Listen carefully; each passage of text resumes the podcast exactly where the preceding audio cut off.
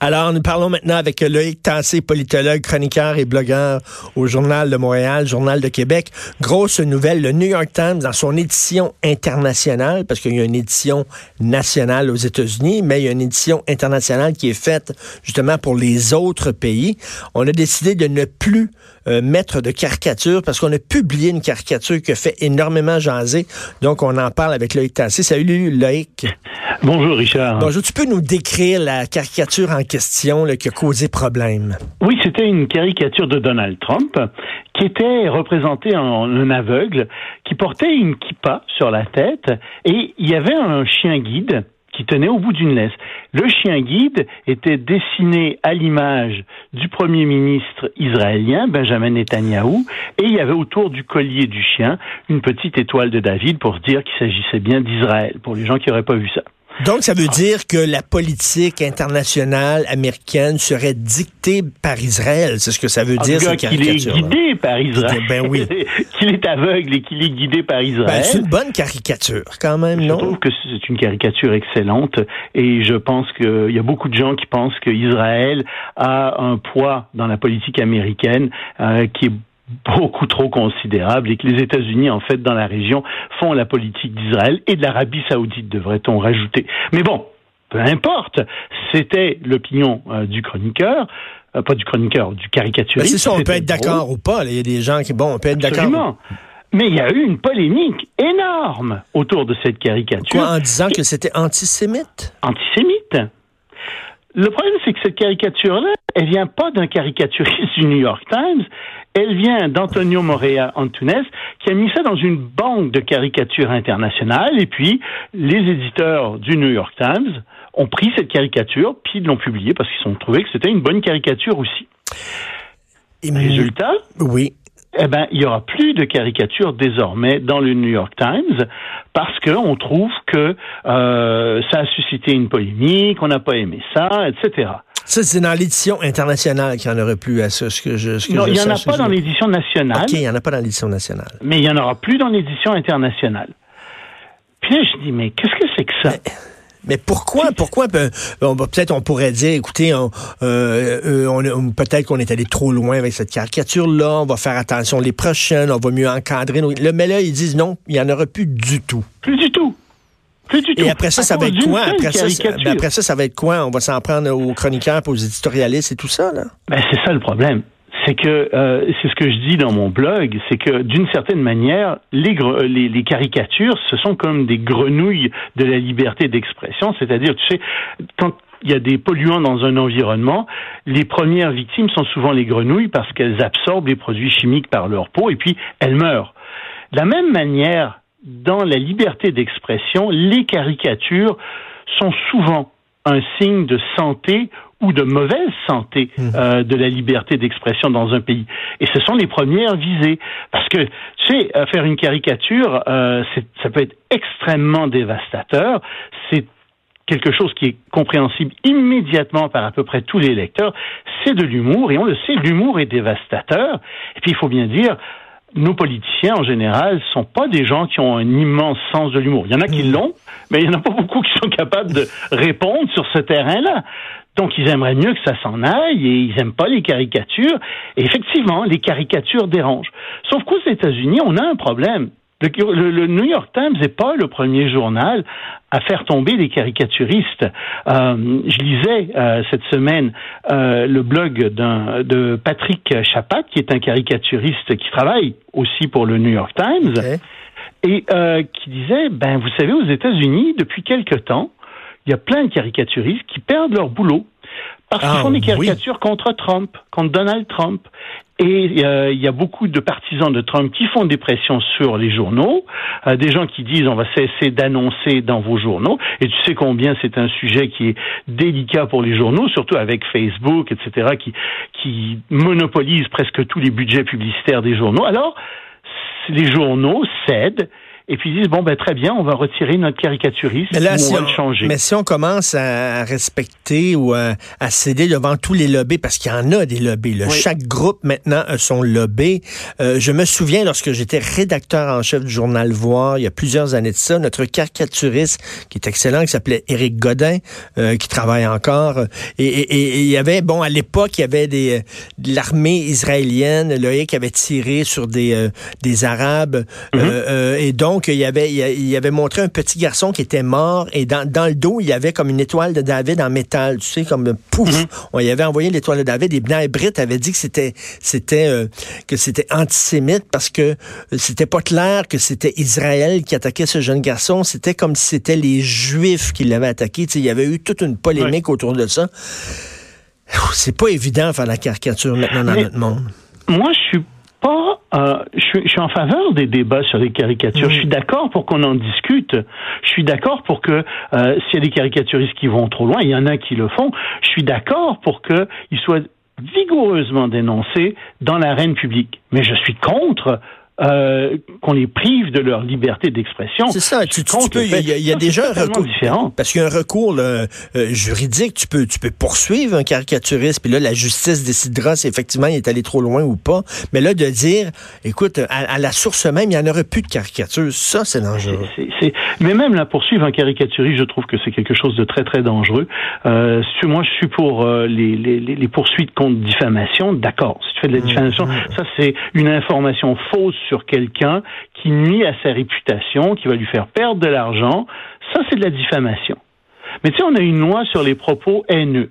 Ça, c'est une loi avec laquelle moi je suis très mal à l'aise parce ben, que où est-ce que tu la places la ligne sur le discours haineux? Qu'est-ce qui est un propos haineux? Ce qui est ce qui est un propos haineux pour toi ne l'est pas pour moi. Prenons les caricatures, les fameuses caricatures sur euh, sur Allah, sur les musulmans. Bon, euh, et pour les pour certaines personnes c'est une caricature haineuse, pour d'autres non, c'est une critique d'une idée. Euh, une religion, c'est une idée. On a le droit de critiquer une idée dans notre société. où tu le dis très bien. Dans notre société normalement, on a le droit de critiquer les idées. Mais le problème, c'est qu'il y a des groupes qui sont très identifiés à certaines idées, et tu dis, oui, mais où est-ce qu'on la trace, la ligne exactement? Tu sais, par exemple, euh, moi, je vais critiquer l'État islamique. Mmh. Je pense qu'il y a plein de gens qui vont le faire. sais-tu quoi? C'est haïssable, l'État islamique. Mmh. C'est haïssable. Quand tu mmh. regardes les vidéos, c'est, à mon avis, c'est pire que ce que les nazis ont fait parce qu'au moins les nazis, il se gardait une petite gêne puis il se cachait. Tu sais, il montrait pas, il se vantait pas de ce qu'il faisait. L'État islamique se vante des massacres qu'ils font. Là, tu dis, oui, mais attendez, si j'écris contre l'État islamique, si je dis que c'est haïssable, l'État islamique, allez-vous me poursuivre? Parce que ça rentre dans la loi sur, euh, sur les propos haineux. Ben, ça dépend. Si, tu critiques un. C'est très. La ligne est très mince. Si tu critiques ben leur religion, là, tu es sur un terrain glissant. Mais non, tu pourrais. Tu as tout à fait. Non, au contraire, tu as le droit de critiquer. C'est là le problème. C'est que tu as le droit de critiquer l'islam. Tu as le droit de critiquer le christianisme, tu as le droit de critiquer le bouddhisme, tu as tout à fait le droit de dire qu'il euh, y a tel problème, tel problème ben, dans cette religion. Tu as le droit de critiquer le, communisme, le néolibéralisme. Exactement. Tu as tout à fait le droit de faire à ça. D'après la loi, tu ne peux pas appeler à la haine contre les chrétiens, contre les musulmans, contre un certain nombre de personnes. Mais là, je te dis, moi, les talibans, pour moi, c'est comme des nazis. Hmm, mais c'est des gens qui, c'est des gens qui qu'on ne devrait pas tolérer dans notre société, pas plus qu'on doit tolérer les nazis. Puis oui, ce sont des gens haïssables. Mais tu vois, mais mais, mais, ce qui est inquiétant, le Loïc, c'est que le New York Times est l'organisme de presse le plus important et le plus gros au monde. Si eux-mêmes ne sont pas capables de de, de supporter, de, de de se tenir debout dans la tempête, t'imagines les autres journaux?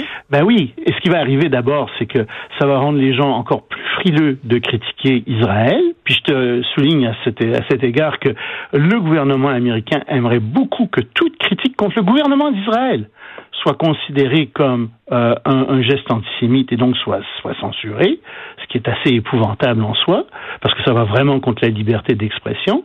Puis ensuite, les caricaturistes qui voient ça, ben, ils vont devenir de plus en plus frileux, puis ils vont faire des caricatures qui vont être de moins en moins mordantes, de moins en moins percutantes, puis ça va renforcer l'autocensure des caricaturistes, c'est mmh. évident. Parce qu'ils vont avoir peur de représailles, puis ils vont faire de l'autocensure, ce qui, ce qui est probablement la eh pire forme de censure. Puis des autres journaux, ben ils risquent de faire la même chose. Puis là, tu, tu, tu dis, oui, mais où est-ce qu'on s'arrête là? Et tu sais, mais, mais, tout à fait raison. Et quand tu dis, mettons, la loi contre les discours haineux, que ça te met mal à l'aise, euh, moi de même, par exemple, euh, c'est illégal euh, de nier l'Holocauste, ok? C'est illégal.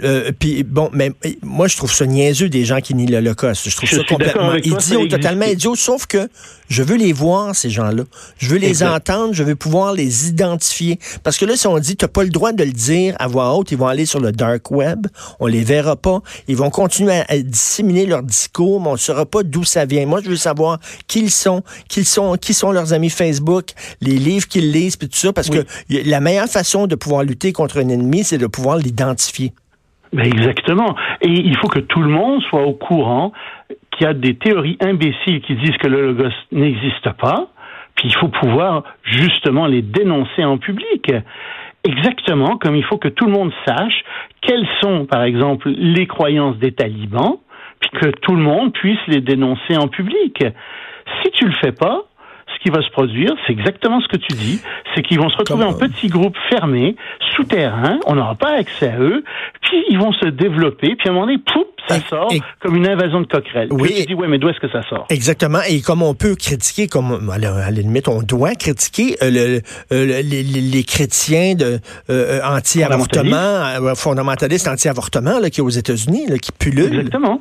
Mais tu sais, j'appelle pas à la haine contre les gens qui sont contre l'avortement, je les dénonce, etc. Mhm. Mais est-ce que cette, cette critique-là peut être vue comme un appel à la haine Évidemment non en ce moment ici. Les juges iraient contre ça. Mais aux États-Unis, dans le centre des États-Unis, dans le sud des États-Unis, oui, ça pourrait devenir, ça pourrait être vu comme ça, comme un appel à la haine. Ah, c'est très inquiétant. Et Loïc, pendant que, que j'étais euh, en ondes, la, la, bon, la destitution de Donald Trump. Euh, Nancy Pelosi, elle est contre ça. Elle veut pas le destituer. Il y a des gens qui veulent. On est rendu où là-dedans? Et pourquoi ils veulent pas le, le destituer? Ah, ils veulent pas le destituer parce qu'ils ont peur que, euh, d'abord, euh, ça marcherait probablement pas au Congrès parce que les républicains marcheraient pas avec eux pour le moment. Pour destituer un président, il faut que euh, il y ait des deux tiers des sénateurs qui, qui acceptent de faire ça. Or, il n'y a pas les deux tiers des sénateurs qui voudraient destituer Donald Trump euh, en ce moment. Donc, pour le moment, ils savent qu'ils vont perdre ce combat-là. L'autre question, c'est que aux États-Unis même, il y a un débat à l'intérieur même des, des, du camp démocrate qui est très simple. C'est qu'ils disent plus on parle de Trump et de sa destitution avec ses liens avec euh, la Russie, etc., plus Trump semble s'en sortir. Il n'y a aucun problème. Ça n'a pas pris sur l'électorat américain. Mais, ce, ce gars-là est incroyable. T'en parles ou t'en parles pas, il s'en sort bien il s'en sort bien. Donc, il se dit, on, va chose. on va parler d'autres choses, on va parler d'autres sujets sur lesquels il s'en tient moins bien. Par exemple, toute la question euh, de, de, du système de santé américain qui est assez bancal, qui va très mal. Ça, là-dessus, on peut aller chercher des votes. Mais sur la destitution, il y a le, le, leadership du Parti démocrate pense qu'ils peuvent pas aller chercher de vote et c'est pour ça qu'ils insistent pas là-dessus pour le moment. Et, en même temps, s'il est destitué euh, du jour au lendemain, donc c'est Pence qui va devenir président des États-Unis. C'est comme ça que ça fonctionne. Est-ce que tu veux te ramasser avec capable Pence? dans un ascenseur tout seul avec une femme qui a peur d'être dans un ascenseur avec une femme qui est hyper religieux. Euh, je, même pas, je suis pas sûr qu'on serait mieux avec Pence ben, qu'avec euh, Donald Trump. On hein. s'ennuierait de Donald Trump. Je Quasiment. On pourrait avoir des problèmes avec lui. Et puis tu sais, il a été à West Point euh, il y a deux semaines et il a fait un discours qui a donné froid dans le dos à tout le monde parce qu'il a dit à ces, ces, ces jeunes officiers qui, qui, qui, venaient de recevoir leur diplôme, il leur a dit Ah, c'est merveilleux, vous allez fort probablement être dans des guerres, dans des guerres dans l'hémisphère occidental, vous allez être dans des, aller dans des guerres au Moyen-Orient, en Asie. Là, tu écoutes ça, puis tu dis, un instant, là, c'est pas merveilleux d'aller en guerre. Mais lui présentait ça comme quelque chose d'assez inévitable et quelque chose euh, de bien.